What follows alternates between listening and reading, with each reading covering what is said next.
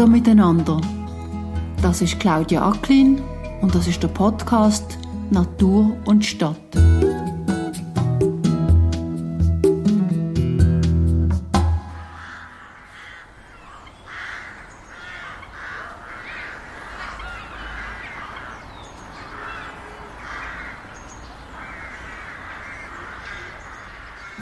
Sind letztendlich, oder sie wie Clans oder wie Dorfgemeinschaften oder sie halt im kleinen Maßstab vielleicht auch Städte, die auf kleinem Raum sehr viel ihresgleichen zusammenkommen und sehr nach aufeinander sind.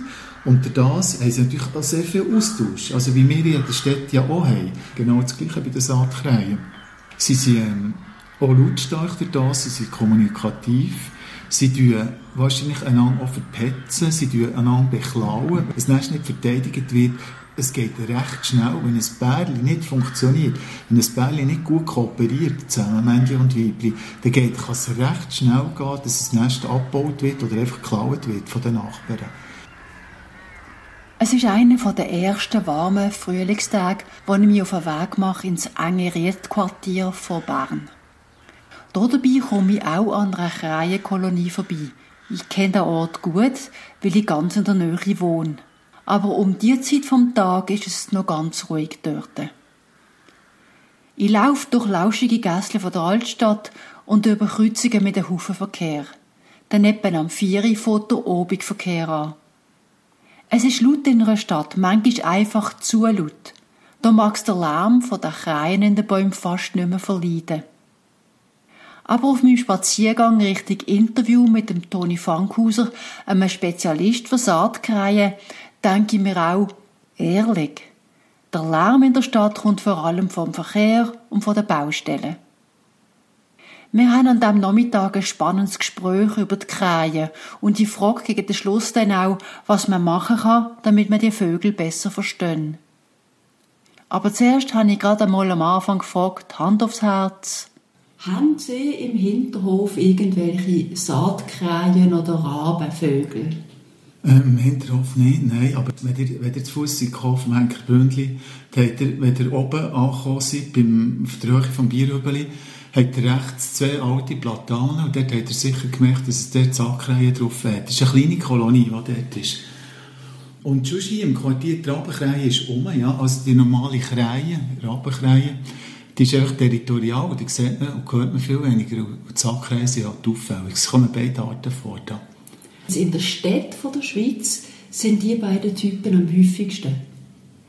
Die Rabenkrähe ist sicher in sämtlichen Städten und ist über das ganze Land verteilt, von Genf bis auf Romanshorn. Die Saatkrähe ist nicht ganz gleich, aber da kommen wir noch drauf.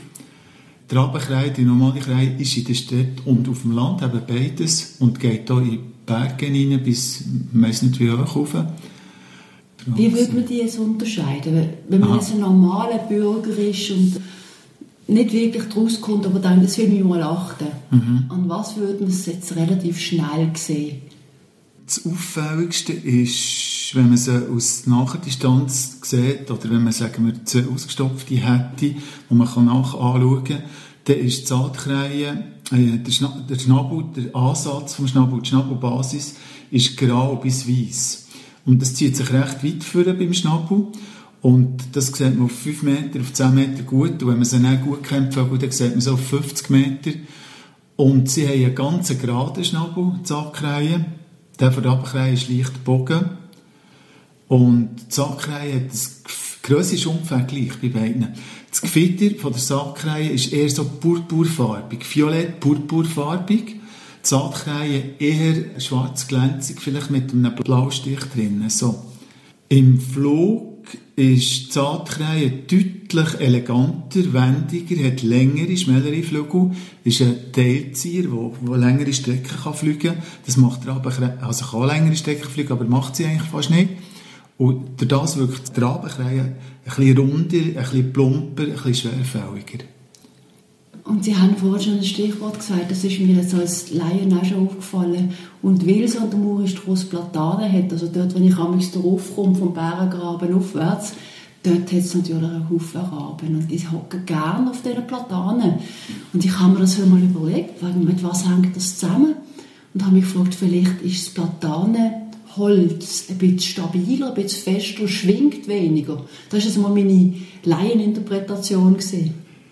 Ja, das ist eine interessante Frage. Es ist eine, es ist eine interessante Überlegung, was es könnte sein. Es ist auffällig. Also hier in Stadt Bern hat ich würde sagen, 90 Prozent von denen, die brüten, hier, die Nester bauen, sind auf den Platanen. Warum ist das so? Wahrscheinlich ist Platanen also die sind ja hier alle gesetzt worden und viele von diesen Alleen sind zur Zeit von Napoleon, als er hier war, sind die gepflanzt worden. Ich glaube ähnlich wie zu Basel. Wobei, ist er dort wirklich auch gewesen? Ich weiß es gar nicht mehr. Wir haben, wir haben immer noch so einen bösen Spruch, die Franzosen mit den geilen Hosen, mit den geilen Finken, pfui, die stinken. Aha. Das Aha. ist sehr wahrscheinlich wirklich bei Napoleon, Aha. der durchgezogen ist. Schlechte Erinnerung, ja. ja. ja. Eben die Alleen mit den Platanen, also es sind mächtige Bäume, es sind grosse Bäume, die Platanen, äh, grosse Kronen. Wir, wir haben das Gefühl, also wir, einfach so ein bisschen die, die sich mit diesen Sachen beschäftigen, haben das Gefühl, es hat wahrscheinlich damit zu tun, dass sie die Astgabelungen relativ spitzen Winkel haben, wo, wo, wo sie ideal können Nester drin bauen Und wenn eine, so eine Dreier-Astgabel ist, die recht gut steht, können sie dort am besten Nest nehmen wir an. Eichen zum Beispiel hat viel flachere Äste, Buchen hat eigentlich eher flache Äste. Es gibt so, es gibt auch Eichenbruten, es gibt Buchenbruten, es gibt sogar Tannen- und Föhrenbruten, aber die sind einfach viel, viel, viel seltener. Platane schlägt spät aus, also sie macht einen späten Blattaustrieb, sie tut spät fruchten im, im Frühling und das dürfte beides auch vorteilhaft sein für die Sackreihen. das kann ich mir doch eigentlich ganz gut vorstellen, oder? Sie haben relativ lang Zu mir ein Nest bauen und sie haben einen schönen Ausblick da oben. Ich finde, es sind ja die Aufmerksamen, die ähm, Vögel, oder? die schauen immer ganz genau. Ja. Ich habe das Gefühl, die sind die Spättruppen von der, vom Vögel, vom Vogelreich und ja. da sieht man vielleicht auch gut von da oben. Ich denke es schon, ja. Die haben einen guten Überblick, eine gute Übersicht. Es ist ja zum Beispiel interessant, dass mittlerweile haben wir in Bern auch etwa 35, 40, 45 Standorte, die sie brüten. Und die, die kennen die Standorte alle auch untereinander. Von Einzelnen sieht man ganz sicher in die nächste Kolonie über, auch wenn die 200, 300, 400 Meter entfernt ist. Oder man sieht am Vögel abfliegen. Und die kommen das schon mit über. Die wissen ziemlich gut, was hier läuft. Und nicht nur in der Stadt, auch bis weit um auf das Land. Ja. Aber ich glaube, das ist das, was mich so gewundert gemacht hat auf die, auf die Saatkreie, ist, wenn ich an, so um Dämmerungszeit herum unterwegs bin, ich laufe zu Fuß zur Arbeit, dann ziehen die einfach über mir Richtung Belbmoos, also in die Richtung. Und es sind ja. ganz viele. Und sie schließen sich immer noch mehr an und noch mehr an, von allen Seiten. Und dann haben wir manchmal das Gefühl, sie rufen sich gegenseitig noch zu, ich komme auch noch, ich komme auch noch. Ja, ja. Und es ist einfach so ein eindrücklicher Zug von Vögeln, der einfach kurz oben durchfliegt, an einer entsprechenden Kreis. Und wenn ich in der Obigdämmerung wieder zurücklaufe, dann kommen sie wieder heim. Mhm. Es scheint so, als seien sie den ganzen Tag da draußen. Ja, das ist ja so, ja. Also sicher einmal im Winter und wenn die Bruten vorbei sind. Die Sakrei ist 1963 in der Schweiz auftaucht, hat das erste Mal brütet. Lustigerweise ist das auch mein Geburtsjahr, also Jahrgang. In der Orbebene, in, der Nähe von Yverdon. Und das ist eine Ebene, eigentlich eine Flussebene im sandigen Boden, die sich eignet zum, zum Stochern drin. Und Sakrei hat eben so einen langen, spitzen Pinzettenschnabel, den sie gerne stochern, nach Nahrung stochern. Das Beltmoos hat sieht ziemlich genau gleich aus. Ein ehemaliger Fluss, äh, Aue, äh, äh, wie soll ich sagen, eine Ebene, die tief gelegen ist oder, oder äh, der Grundwasserpegel hoch ist. Das heisst, Bodenlebewesen, die sich nicht so stark zurückziehen. Und sie bis in den bodennahen Schichten auch würden, zum Beispiel. Und das kommt die Sackreihe relativ leicht auch lang dran, auch wenn es ein bisschen abtrocknet, wenn die Beise geht, so wie jetzt. So, die sich die Bodenlebewesen weniger zurück und die Sackreihe kommt auch dran. Ja, das Beltmoos ist, glaube ich, immer noch das Hauptnahrungsgebiet der Sackreihe. Warum brüten sie denn nicht dort? Warum brüten sie nicht im Beltmoos? Oder warum brüten sie nicht in den Eichen, die entlang verfahren sind? Der Thies ging ja auch, hätten sie alles viel näher. Das Einkaufszentrum, wo sie sich ernähren können. Warum sind sie nicht dort? Man denkt, dass es eine Flucht ist in die Stadt. Und zwar hat man eigentlich schon lange in den 50er, 60er, also 1950er, 1960er, 1970er Jahren, wo, wo es noch regelmäßig kalte Winter hat gegeben, mit der längeren geschlossenen Schneedecke, hat man beobachtet, dass sie zum Beispiel in der Schweiz zuerst in die Stadt Basel reingekommen sind. Weil wirklich Nahrung Quellen am Versiegen waren, weil sie fast nicht mehr die Nahrung hatten, sie sind in die Stadt hineingekommen und haben dort irgendwelche Abfallkübel oder wo, wo sie haben irgendetwas, äh, Container oder Kompost oder so, sie sind dran gegangen. Zu Wien war das auch ganz auffällig gewesen. Schon lange, seit 50, 60, 70 Jahren, im Winter riesige Saatkrähenschwärme in der Stadt die sich ernähren, russische Krähen, jetzt ohne hier politisch zu werden, oder, äh, oder sagen wir äh, nordosteuropäische, Litauen und so, die haben dort im Raum Wien, überwintert und sind in die Stadt hinein die Nahrung holen. Und haben wahrscheinlich irgendwann gemerkt, dass sie in der Stadt innen sicherer sind. Es wird nicht geschossen. Man kann nicht schiessen, man könnte schon, aber es ist gefährlich, weil es ist kein Kugelfang vorhanden. Also jede Kugel, die irgendwo raufgeht in die Stadt, kommt irgendwo wieder ab und das ist gefährlich. Sie haben gemerkt, dass sie geschützter sind und haben wahrscheinlich so verbrüht in der Stadt. Und die, so hat sich eine Kultur oder eine Tradition entwickelt, wo, wo sie gemerkt haben, wir sind sicher in der Stadt. Und das sieht eigentlich auch hier, zum Beispiel in Bern, sieht es sehr danach aus, dass, das, dass die Hypothese stimmt. Hat man früher noch wirklich draussen vom Land auf Krähen geschossen? Also hat man die gejagt ja. oder hat man die vertrieben oder haben die genervt, weil sie sozusagen irgendetwas von den Bauern zerstört haben? Also heissen tut sie ja Saatkrähen und man, man redet ihr nachher, dass sie die Saat geht. Das heisst, wenn der Bauer Getreide oder meist tut säen, dass Krähen halt, weil sie auch schlau sind, zum Beispiel geböckt haben, dass die Maiskörnchen alle 7 cm im Boden sind. Und das hat sie sicher auch gemacht. Sie ist sicher auch eine Saat gegangen, das hat sicher auch gegeben. Aber ganz viel daran ist üble Nachrede. Also ich beobachte Saatkrähen seit vielen Jahren, ja, dass die systematisch wäre, eine Saat gegangen oder vielleicht, wenn mal ein Engpass ist oder wenn es wirklich nichts anderes hätte, vielleicht schon. Aber ich glaube nicht, dass, man, dass der Name wirklich zutreffend ist für das. Also Sie gehen ja, wie Sie vorher gesagt haben, eher auf die Wassertiere zu oder schnappen die aus oder ziehen die aus dem Boden raus, die, die eigentlich so mehr oder weniger noch lunken der Oberfläche sind. Ja. Würmli oder ich weiß Würm viel, also wie sagt man denn, die normalen... Äh, Maden, Würmli. Ja, also äh, so Engerlinge, oder, wo ja, man sie von Käfern zum Beispiel, Drahtwürm, sagt man, fressen sie viel. Einfach die, die Virbulosen, die Bodenvirbulosen, was da, Asteln, hunderttausend Füßler, was um ist, oder, was so in den bodennahen Schichten um ist. Erdwürm sicher auch viel, ja. Und jetzt habt ihr noch gefragt, ähm, wegen der Verfolgung. Ja, es ist natürlich über Jahrhunderte verfolgt worden, die Zahnreihe. In Mitteleuropa.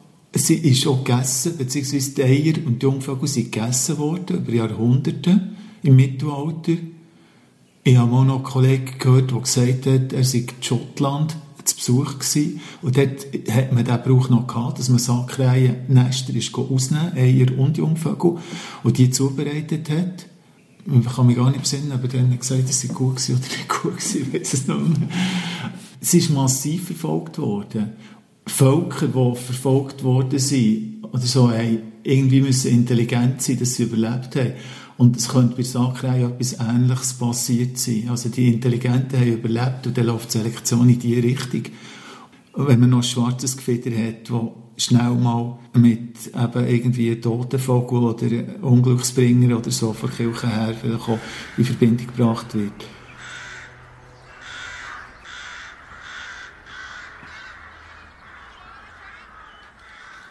Als ich im Toni Fankhauser so zulos, denke ich wieder über den grossen Krähenschwarm am Himmel nach. Wie man nicht weiß, was das bedeutet, ist das schon ein bisschen unheimlich. Aber eigentlich sind die Vögel, einmal sicher in der Brutzeit, fast ein bisschen wie Pendler. Sie sind genauso auf dem Weg zur Arbeit wie ich, Würmli sammeln für die Jungen. Und es kommt mir auch in den Sinn, dass ich sie nicht das ganze Jahr sehe oben vorbeifliegen, denn als Mensch lebe ich in der Zeit der Uhren und orientiere mich nicht am Sonnenaufgang oder Untergang wie die Vögel. Ich wollte wissen, ob die Krähe Leittiere haben. Ich glaube es nicht, nein. Aber sie sind hoch sozial und sie schauen sicher aufeinander und sie beobachten einander. Und sie sind von mir aus gesehen auch kommunikativ. Also ich denke, sie können austauschen, sie können sich gewisse Informationen geben. Und die, die Laute sind vielfältig, wenn man ihnen zulässt. Man sieht als Krähe natürlich auch am Abend, wenn man wieder einfliegt ins Tauhölzli, am Schlafplatz, sieht man natürlich schon, ist der Kollege vollgefressen oder ist nicht vollgefressen. Und wenn er vollgefressen ist, wenn man dort zu 10 oder zu 50 oder zu 100 oder zu 1000 Wiesen übernachtet, wenn man die anderen ein bisschen anschaut und, schaut, wie sie zufrieden sind und wie, wie es nicht geht, dann hängt man sich schon am nächsten Morgen natürlich dran, oder? Wenn man merkt, einer hat, hat, hat viel Futter im Bauch, dann hängt man sich... Mine gefunden. Also. Der, genau. Der hat irgendwo Mine gefunden, dann hängt man sich dran. Und auch wenn er es nicht sagen oder austauschen dann hängt man sich dran. Und ja, sie Pendler, neues Gebiet sind außerhalb der Stadt bis 10, 11, 12 Kilometer weit weg von der Stadt. Also das Beltmoos, haben wir vorhin gesagt, ist ein halbneues Gebiet. Sie gehen weit ins Gürbental auf, auch fast bis Mitte Gürbental, Nahrung holen. Ja, sie pendeln. Sie gehen morgen zur Stadt aus, am Abend kommen sie zurück. Bis zur Brutzeit. Von denen, die sie Nester haben und Gelege und Jungvögel, pendeln sie den ganzen Tag. Ich weiß nicht, wie lange ist 20, 30, 40 Mal, oder? Mit Nahrung. Und dann tun sie stochern, im Nahrungsgebiet, die Nahrung sammeln. Sie haben Kehlsack, sieht man auch mit dem Feldstecher, wie beim, äh, heissen die, Pelikan, fast, ganz so, nicht ganz so äh, auslappend. Aber die füllen den Kehlsack und fliegen zurück.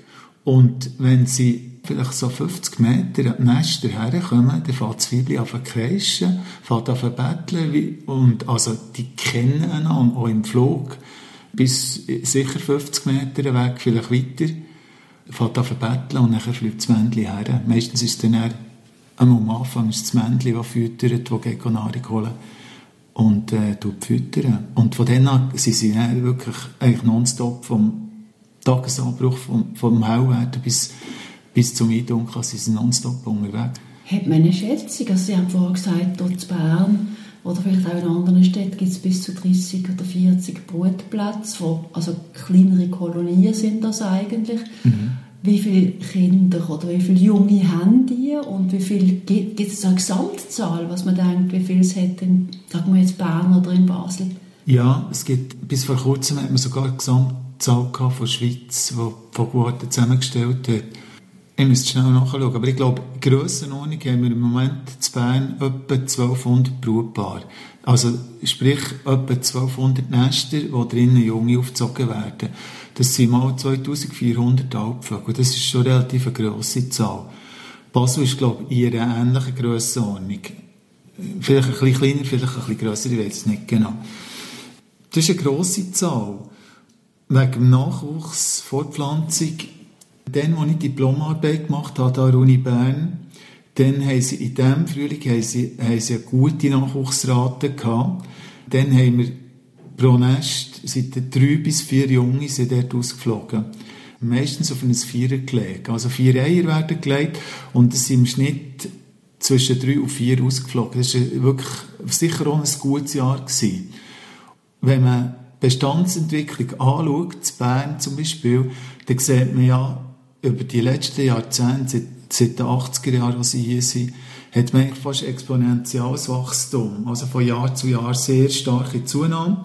Wir haben immer gesagt, wenn exponentielles Wachstum stattfindet, müsste eigentlich die Kurve irgendwann schon gelettet werden und sie müsste Sigmoid, also wie ein S, wieder auslaufen. Weil draussen in den Nahrungsgebieten, und die Nahrung ist limitierender Faktor. Und sie fliegen nicht 50 Kilometer weg in Seeland hinterher, Nahrung holen und wieder zurück. Irgendwo ist der Deckel erreicht und dann müsste es eigentlich abflachen. Das ist noch nicht wirklich ersichtlich hier. Manchmal hat man das Gefühl, es ist, es kommt so, aber nein, dann doch wieder nicht. Hier in Bern wird wieder gezählt in diesem Jahr, im 22, flächendeckend, weil es uns oder Stadtgrün oder die Fachstelle Naturschutz von Stadtgrün Wunder nimmt, wie, äh, wo brüten sie überall, wie viel hat es insgesamt, weil es natürlich auch Schwierigkeiten gibt und Reklamationen und Klagen. Genau, über das reden wir jetzt gerade noch. Aber ich habe noch kurz eine Frage, hat, hat die Krähe dann auch natürliche Finden? Also sie sind ja auch noch relativ gut im Abwehren von, von Greifvögeln, es mir. Ja, weil sie halt eben sozial gut organisiert sind, sind wirklich Teamplayer. Und ich habe zum Beispiel vor Jahren, als ich mal bei Bollingen in den Feldern eine Sackreihe zugeschaut da sieht man immer, wenn ein grösserer Schwarm, wenn 50, 100 Vögel oder 200 Vögel irgendwo auf einem guten Feld sind, wo es Nahrung hat, Maiskörner oder so etwas rum ist, wo der Bauer nicht abgeerntet hat, oder Kälber, die sie bleiben da gibt es rechte Ansammlungen. Und dort hat es viel gehabt. Und dort, wenn man gut schaut, sieht man, es hat einzelne Wächter rum, oder Wächterinnen. Vielleicht auch zwei, drei, vier Vögel, die immer auf Show halten. Als ich dort am Zuschauen war, fliegt auf das Mal etwa in 10 Meter Höhe ein Wanderfalk quer über den Schwarm ein. Und die Wächter haben das nicht gesehen oder zu spät gesehen, die haben nicht gewarnt. Und die Wirkung, die das hatte, war wirklich wie eine Bombe eingeschlagen hat. Die Vögel, das hat Panik gegeben. Der ganze Schwarm ist aufgeflogen, wirklich alle haben geknallt, Panik. Es ist wirklich, es ist Wahnsinn gewesen. Die haben versagt, die Wächter haben gepennt dann. Das dürfte eigentlich nicht passieren. Sie schauen zueinander. Und sie sind wirklich und würden sonst eigentlich das dritte oder das vierte auf den Turmfalken oder den Wanderfalken los, oder? Ähm, vielleicht sogar. Das kann sein, ja, wenn sie im Verband sind, mal sein. Aber der Wanderfalken ist, also es ist jetzt nicht, ein Krei ist jetzt sicher nicht ein Haupttyp von einem Wanderfalken. Das sind meistens Tauben oder kleinere Vögel, aber, aber er könnte sie natürlich auch schon, im Sturzflug kann er sie verrupfen, kann er sie verhudeln, das wird, aber macht er nicht unbedingt. Finden der Habicht im Wald, das ist eher ein Waldvogel, kommt auch am Rand von der Siedlung, kommt auch zum Teil in die Stadt hinein. Von dem haben sie sicher Respekt. Wenn sie im Verband sind, wahrscheinlich weniger, weil das sind sie im Überlegen, aber so Einzelne, das könnte, das könnte brenzlig werden. Waldkutz, eventuell, aber Waldkutz ist halt mehr eingenischt auf Nacht, Jagd in Nacht hat sich vielleicht da und dort auch mal spezialisiert, in Yverdon oder so in die Stadt reinzufliegen und dort ähm, schnell mal ein paar Jungvögel aus den Nestern rauszuholen, kann man schon vorstellen. Und wenn wir jetzt eben doch richtig Menschen umschwenken, oder? Ja. Es gibt wie so zwei. Also es gibt erst einmal eine Gruppe von Leuten, die, die Kreien toll finden. Ja. Zu denen gehöre ich jetzt auch, oder? Dann gibt es auch eine Gruppe von Leuten, die, sie finden, das sind also die unmöglichsten Vögel. Aus verschiedenen Gründen. Zum einen, weil sie einfach nicht schön sind. Ich habe gestaunt, als ich in meinem kleinen Vogelalmanach gesehen habe, dass Kreien soll zu den Singvögeln gehören, weil mhm. sie tönen ja nicht besonders irgendwie ja, ja. berauschend, oder? Ähm, also das kann einem ja ein bisschen nerven, das K, mhm. oder, was sie da machen, das ist mhm. schon ein bisschen penetrant. Und sie machen es vor allem permanent, also sie sind immer dran, irgendwie etwas zu melden. Oder vielleicht sind es auch unterschiedliche Vögel, die es machen. Aber es gibt also Leute, die wirklich das Geräusch stört. Es gibt Leute, die sich darüber stören, weil sie eigentlich die Vögel in Anführungszeichen grusig finden. Ich habe mich ja gefragt, ob sie auch unterdessen wirklich nerven, weil sie auf die Abfallsäcke losgehen. Was denken Sie aus Ihrer Erfahrung, was, warum mögen gewisse Leute Krähen nicht besonders. Ich weiß nicht genau, wie ich würde reagieren würde, wir haben hier beim Schulhaus haben wir auch eine kleine Platane, also wir haben einen Spielplatz, der ein paar Platanen hat und ich denke, wenn ich aber die Platanen so anschaue, frage ich mich, wie lange geht es sich noch, bis dort mal drinnen brüten. Ich weiß nicht genau, ob ich Freude hätte. Doch, ich hätte schon Freude. Durch den Tag hätte ich sicher Freude, wenn ich sie so nachher beobachte und sehe. Ob ich am frühen Morgen, wenn ich mal ausschlafen kann, auch Freude hätte, weiss ich nicht so. Und am Abend würde es mich, glaube ich, auch wieder weniger stören. Aber wenn sie eh natürlich am Morgen weg, und das ist zum Teil schon der Fall hier im Nordquartier, wo sie so nach bei den Blöcken sind, wenn sie einem ein Stück vom Schlaf rauben, dann kann ich verstehen, dann kann ich nachvollziehen, dass es nervt. Allerdings muss man auch sagen, also es sieht auch danach aus, dass sie Strassenzüge bevorzugt, wo nicht einfach nur der Napoleon seine Platanen hat aufgestellt, sondern wo auch Einfalls- und Ausfallsstraßen sind vor der Stadt, also wo es viel Verkehr hat. Sprich Auto, Lastwagen und Busse, wo es laut ist. Sie scheinen irgendwie auch die Nähe von, von lauten Strassen zu suchen, weil das natürlich ihr Gekrächzen irgendwie auch übertönt, überdeckt. Und es ist noch lustig, wir haben in Bern eigentlich die meisten Klagen, die bei Stadtgrün eingehen, sind aus Quartieren, wo es Blöcke hat, wo es eher ein billigere Wohnungen hat und wonach von Strassen liegen. Also wo vielleicht einfach, wie soll ich sagen, Lärm kann ja wirklich zu Stress führen, oder? Wo schon der Strassenlärm allein ein gewisser Stress ist für die Anwohner. Und dann kommen noch Kreie dazu. Also es sind nicht die Quartiere, wo die teuren Wohnungen sind oder die Häuser von reichen Leuten sind, sind eher halt ein bisschen so gesehen ist es irgendwie auch, es ist ein eine soziale Frage, das Ganze, oder? Wo, wo ich volles Verständnis habe dafür. Und dann kommt das eigentlich noch dazu.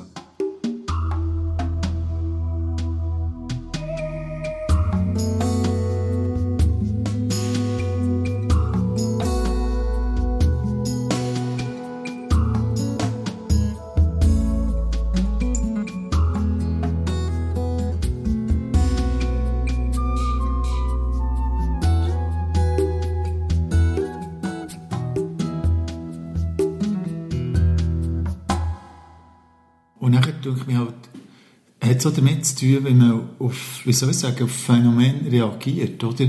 Also, die sagen ja, es ist ein Singvogel, obwohl sie Gesang vielleicht an einem kleinen Ort ist und das Krächzen ja, das ist auf Anhieb schon monoton, aber wenn man dem ein bisschen besser zulässt, ein bisschen länger zulässt, dann merkt man natürlich schon, da hat so Melodien drin, da hat so verschiedene Laute drin, aber ich kann sie nicht so gut nachmachen. Das Krächzen ist sehr ein heißes, ein dunkles Krächzen, es ist ruhiger als das von der. Es unterscheidet sich auch also von der Abendkrähe. Und es hat so gutturale Laute, so aus den Kehlen raus, oder es hat so Kiak-Laute, die ähnlich sind wie von Dohlen, Turndohlen, wo übrigens auch nach bei Sackreihen ist, draussen und beim Brüten. Ja, aber Gesang haben sie natürlich nicht, oder? Das, die Attraktion bleibt weg. Sie sind nicht Amseln, wo man eigentlich als schön und angenehm empfindet, wenn sie einem vielleicht am Morgen eben weckt. Grusig, denke sie, würde ich nicht sagen. Also, wenn man wirklich mal einen Feldstecher oder das Fernrohr nimmt und dann ein bisschen zuschaut und irgendwie auch die den Ausdruck vom Gesicht sieht oder die Wachheit von den Augen sieht. Ich habe mal eine Kleine gehabt, die ich zusammengelesen habe und heimgenommen habe und dann aufgefuttert habe. Wenn man diesem kleinen Vogel zuschaut, was für eine Präsenz das der hat, nicht irgendwie die Augsbrauen von einem Greifvogel, das wirklich so ganz messerscharfe hat er nicht, aber irgendwie die Wachheit ist genau die gleiche. Der ist voll präsent und das ist auch schön, oder? Wenn die da ein Nickhütli, das blaue Hütli auf und abklappen und dann einfach so in die Welt raus schauen, das, ist, das sind durchaus schöne, faszinierende Vögel. Was ich interessant finde, ist, sie, sie gehen in eine bescheidene Form von Interaktion mit den Menschen in der Stadt. Zum Beispiel schauen sie amix, ob sie es von mir Angst haben und davor rennen oder sie humpeln dann so lustig ja. davor. Oder ob sie finden, ja, die kommt mir jetzt nicht nach. Und dann schauen sie einem sehr, sehr genau an, wie Sie gerade vorher gesagt haben. Sie, sie haben dann, mir, auf mich wirken sie ein bisschen skeptisch, so im Sinne von, hm, was macht sie jetzt denn gerade? Also beobachten, skeptisch.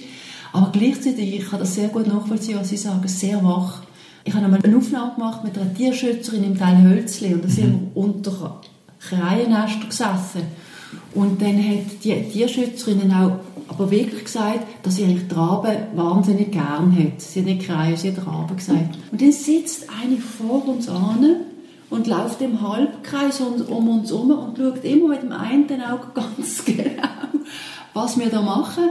Und es ist so gesehen, wenn sie zugelost hat und merkt, dass wir über sie reden, das ist unwahrscheinlich, aber sie hat ganz genau angeschaut, was es die beiden Frauen auf dem Bänkchen da zu tun haben. Oder? Also müssen sie einfach auch, oder? Ein Vogel, der über Jahrhunderte ist verfolgt worden, muss aufpassen. Das ist lebensgefährlich. Und also gegenüber dem Menschen muss aufpassen, unbedingt, weil er weiß ja nie. Aber es gibt schon noch zu sagen, also Zackreihen sieht man wunderselten hier auf Stadtgebiet am Boden. Das sind ja die allermeisten Fälle sind Rabenkrähen, also die anderen Krähen. Zackreihen ist ich würde sagen, vielleicht in den letzten 10, 12 Jahren habe ich gesehen, an einzelnen Orten in Stadt am Boden gesehen, wie zum Beispiel im Kasernenareal, wo eine grosse, wie eine Parklandschaft ist, äh, Grünfläche, Rasen, gross und übersichtlich. Es hat dort auch Leute, mit den Hunden und so, aber sonst sieht man sie auf Stadtgebiet nicht am Boden. Auf den Hausdächern schon, aber nicht am Boden. Und der mit den Abfallsäcken, das, glaube ich, geht nicht auf das Konto der Saatkrähen. Rabenkrähen möglicherweise Meistens ist es wahrscheinlich der Fuchs, der so aufmacht. Marter weiß ich nicht so recht, aber ja, Fuchs wahrscheinlich in den meisten Fällen. Und dann, wenn es natürlich aufgerupft ist und Sachen rumliegen, dann gehen sicher auch die Rabenkrähen dran. Aber die Saat, glaube ich nicht. Viel zu gefährlich. In, in diesen Strassenschluchten innen mit den Häusern, das ist zu wenig übersichtlich, das ist zu brenzlig. Die Unterscheidung wird immer merken. Ich glaube, ich habe wirklich nie weiße Nebel gesehen bei denen am Boden, wenn ich mir das richtig überlege ähm, bei den auch gedacht habe, als ich in der letzten Zeit wirklich also sehr stark aufgerissene Kübelsäcke gesehen und sogar drüber gezogen über die Fahrbahn von einem, von einem kleinen Strössli. Das kann unmöglich ein Vogel sein, das muss entweder ein Fuchs oder ein Dachs sein. Das ja. ist das meine, meine Vermutung. Also sehr wahrscheinlich tut man dort manchmal dann auch diesen Vögeln etwas anhängen, das eigentlich nicht auf ihr Konto geht. Das glaube ich schon, ja. Das glaube ich auch. Juh. Also die Spannungsfelder zwischen Mensch und jetzt in diesem Fall Saatkreien oder, oder Rabenkreien haben mit der Konkurrenz um den Lebensraum zu tun, in Anführungszeichen. Oder? Wir möchten gerne, dass er ruhig ist. Sie möchten gerne ihren Frieden haben auf diesen Platanen und können ihre Brut aufziehen in aller Ruhe weil sie oben sind, sind sie nicht in so einer unmittelbaren Konkurrenz für den, um, um den Lebensraum, weil es vielleicht andere Tiere sind, oder, also am Boden unten. Aber sie, wie Sie gesagt haben, sie können nerven, oder weil sie, weil sie sehr aktiv sind in ihrem Kommunikationsverhalten. Das ist jetzt einmal ganz neutral ausgedrückt. Ja. Was könnte man machen, um die Beziehung zu entspannen zwischen Kreien, Skeptiker oder vielleicht sogar Hasser und Hasserinnen und Kreien? Man beschäftigt sich schon lange damit, also von, von gewissen Brutorten abzuhalten oder zu, zu verschieben oder zu vertreiben. Das ist, da können wir vielleicht später noch mehr sagen dazu. Also wenn man die Beziehung entspannen will, dann glaube ich, geht es fast nur über Information und Sensibilisierung. Also, dass man versucht, den Leuten auch mit Merkblättern oder mit Führung oder so einfach die Interessantheit zu zeigen, die hier vor ihrer Haustür passiert. Im Sinn von, was die Vogelwelt hier zeigt, die kann genauso spannend sein wie die jetzt Kenia auf der Safari. Also, wir probieren einfach so ein bisschen aufzuklären und Augen zu öffnen für das, oder? Und, ja, und alles, was man kennt oder ein bisschen besser versteht, tut man dann anders einordnen. Ich glaube, das ist mal etwas für die Beziehung zu entspannen. Diesen Orten stören sie ganz klar. Sagen wir, bei einem Kindergarten wo Kinder äh, lange Pausen machen und zu essen und es hat zum Beispiel oben dran äh, eine Brutkolonie. Ich glaube, das ist nicht so ideal. Oder, oder sagen wir, bei einem Spital, Spitalzufahrt Aarau hat es mal einen Baum, einen Baum direkt vor dem Spital gegeben. Ist vielleicht schon nicht so optimal. Auch einfach wegen Kot und Krankheitsübertragung und Fäden, die rumfliegen und so ist auch nicht so ideal. Und dort hat man dann Massnahmen ausprobiert, für dass man sie an diesen Orten weghaben konnte. Das ist, da war man sehr erfinderisch. Gewesen. Das ist gegangen von äh, irgendwelchen Laserstrahlen über Bäume zurückschneiden, über Kunststoffkegeln auf Nester aufentun, vor der Brutzeit, wo die Sackreihe aber dann einfach drunter geschlüpft ist und dann quasi einen Regenschirm hatte vom Nest oben. Oder wir haben hier jetzt nochmal flache Plexiglas direkt auf die Nester da, der einfach die Sache hat wieder oben drauf gebaut, hat einfach eine nächste, nächste Schicht oben drauf gebaut. Was haben wir nicht alles gemacht? Wir haben geschossen, wir haben, die Feuerwehr hat eigentlich fast überall, wo die Sackreihen auftaucht sind, neu auftaucht sind, ist die Feuerwehr einmarschiert mit ihren Schläuchen und mit äh, Wasserdruck und hat die Nester weggeputzt und, und die Feuerwehrmänner haben Freude gehabt. Und es ist einfach zwei Tage gegangen, oder vielleicht nicht einmal, Vielleicht ist es noch mal acht Stunden gegangen und hat wieder neue Nester gehabt. Sehr schnell, um wieder ein neues Nest zu bauen. Man hat dort, was ist gegangen, mit Drohnen fliegen und Falken schreien. Wir haben hier in Bern mal einen Falkner eingeflogen. Der hat seine Wüstenbussarten oder so fliegen und das hat ein bisschen Tumult verursacht, aber es ah, ist halt aufwendig. Der Mann muss irgendwie alltag ein- zweimal seine Falken fliegen und der hat auch einen Stundenansatz. Und muss sich das können leisten und, und, und. Was auch das Einzige ist, was funktioniert, wo wir hier in Bern noch gute Erfahrungen gemacht ist ein Kunststofffuhu. Der ist etwa 50 cm hoch. hat Flügel, die, man leicht, die sich leicht bewegen lassen und hat ein Schnürchen, das fast bis am Boden geht. Und wenn, es Reklamationen gibt von den Anwohnern, dann tut die Stadt Grün-Bern so einen Kunststoff-Uhu spenden äh, für eine Saison. Der wird aufmontiert und ähm, muss aber von den Anwohnern selbst betrieben werden, also bewegt werden. Zu unterschiedlichen Tageszeiten, am frühen Morgen, am späten Abend, immer wieder klein, so dass es einem natürlichen Uhu möglichst ähnlich kommt. Und mit dem machen wir gute Erfahrungen. Wenn man einen oder zwei oder drei Uhu so in eine, in eine Allee hineinhängt, dann kann man einen rechten Teil von der Allee, wenn man es rechtzeitig macht und wenn man ihn gut bewegt, kann man, ist frei von Nestern. Ja, ich habe vergessen zu sagen, das ist natürlich der, vielleicht der grösste Find, der Uhu.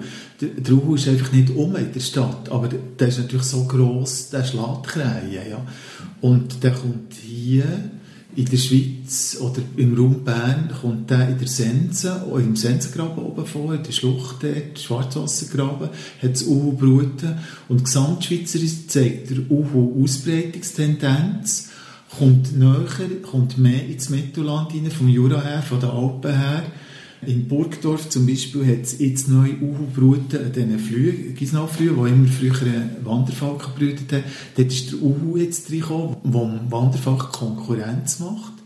Und ich denke, hier über die Bern hätte ich es noch nicht so gehört von den Ornithologen, aber früher oder später wird der Uhu auch näher in die Stadt kommen anderen Orten habe ich es gehört. Iverdon zum Beispiel merken wir, dass der Uhu näher kommt oder in die Stadt reingeht, jagen.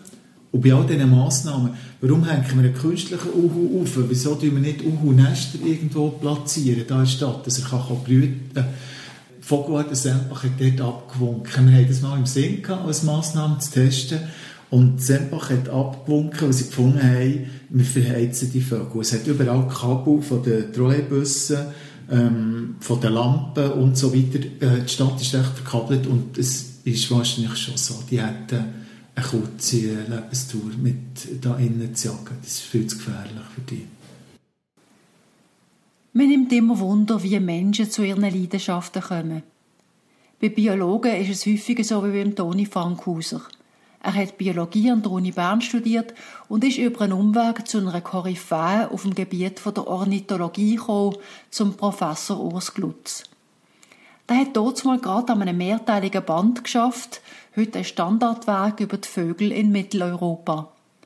Der genaue Name von diesem Buch findet ihr in meiner Show Notes.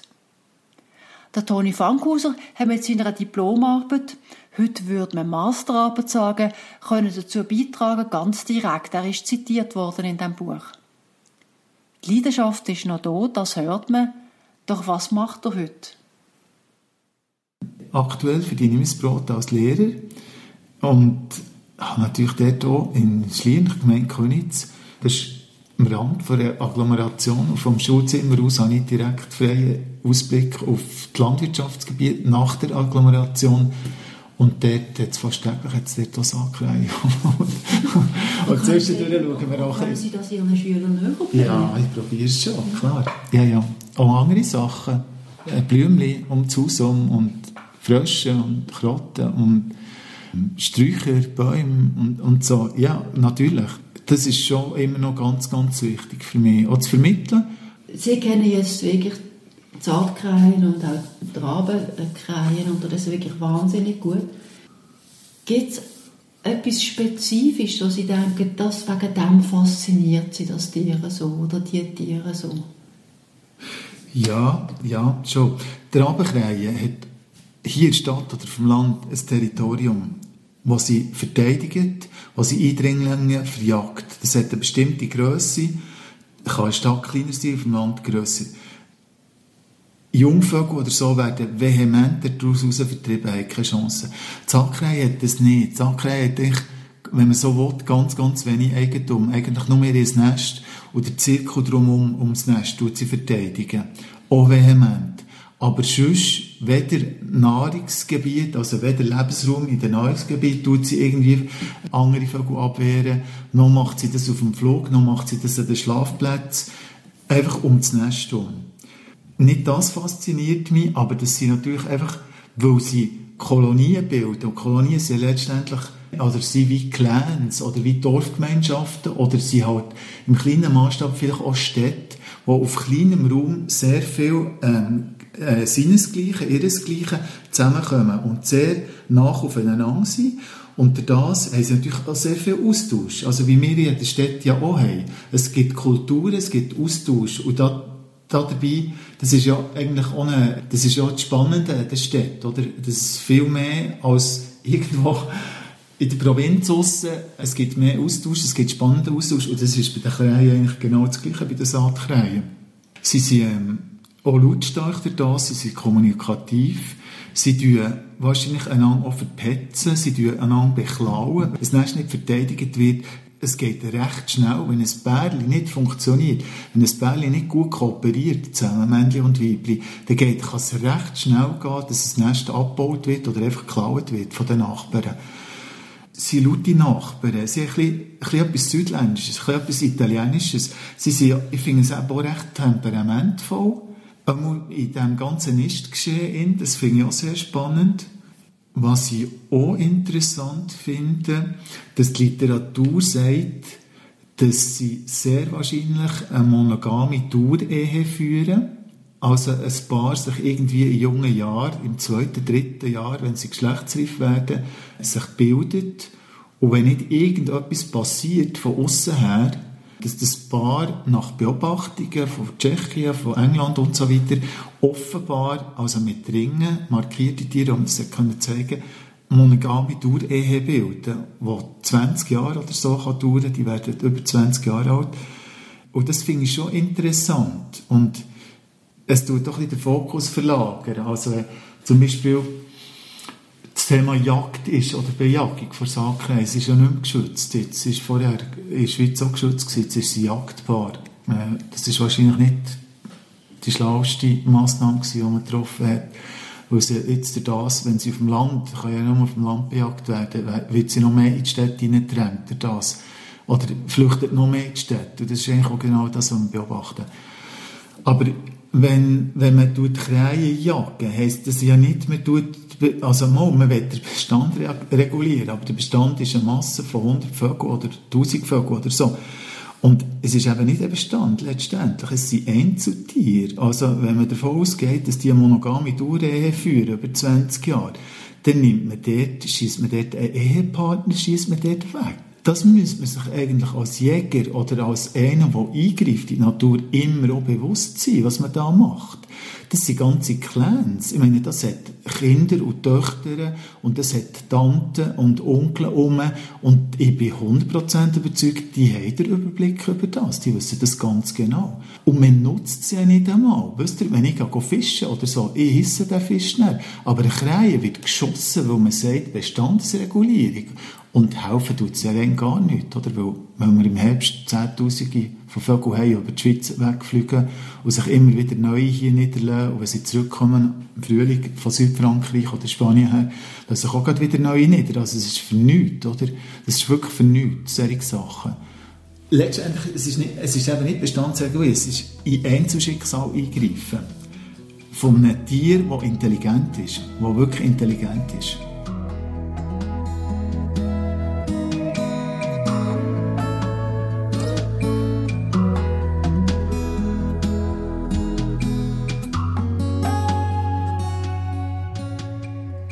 Wieder eine Folge von Natur und Stadt und ich hoffe, dass sie Ihnen gefallen hat.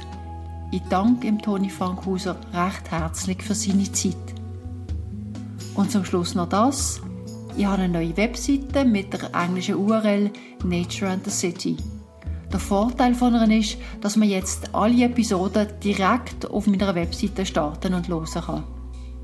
Alle, die wollen, können aber auch immer meine neueste Folge auf Apple oder Google Podcast oder auf Spotify abonnieren und hören. Man kann mir auf Twitter, LinkedIn, Facebook oder Instagram folgen und man kann meine Newsletter abonnieren. All die Informationen dazu sind in meinen Show Notes. Wenn es Ihnen gefallen hat, dann bitte weiterempfehlen. Ich würde mich freuen, wenn Sie auch das nächste Mal wieder zuhören.